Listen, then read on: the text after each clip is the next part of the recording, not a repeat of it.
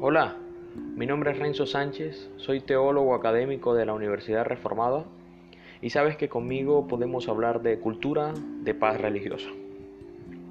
Hoy quiero enseñar algo muy sencillo, eh, algo que es para los padres, para papá. Hoy le quiero hablar a los que son padres, a los que tienen una inspiración, a los que tienen una voluntad de poder para sacar adelante a ese ser que más aman en este mundo. Y sí, son tus hijos. Seré algo certero. Necesitas encontrar la forma que tu hijo se dé cuenta del propósito de vida por el cual vino a este mundo.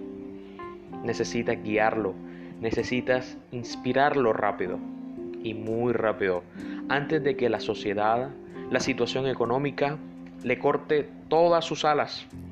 El entorno social acaba con millones de sueños y propósitos de vida de cada joven. Y tú, sí tú, como padre, necesitas ser el guía de tu hijo. Solamente tú tienes que serlo. Hoy, el 90% de los jóvenes abandona lo que quiere ser en la vida por no tener un buen guía, por no tener un apoyo, porque no se siente inspirado. Yo creo que un joven, por la primera persona que se debe sentir inspirado y apoyado, es por papá. La sociedad y este mundo necesitan que cada joven trabaje en pro de su vocación. En un futuro muy pero muy cercano necesitamos a médicos pero que sean médicos por su vocación, a maestros que sean maestros por su vocación a contadores que sean contadores, pero por su vocación. Y ese es el papel de papá. Conocer cuál es el propósito de su hijo, conocer cuál es su vocación y enseñárselo. En este mundo, este mundo necesita personas que trabajen en lo que aman y no lo que les tocan. Pero esa inspiración comienza en casa.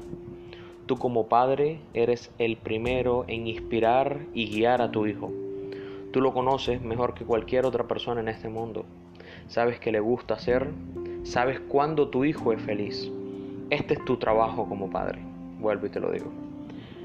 Vamos, no permitas que una sociedad o que una situación económica o esa sociedad en decadencia que, que hoy en día vivimos acabe con los sueños de la persona que más amas en este mundo.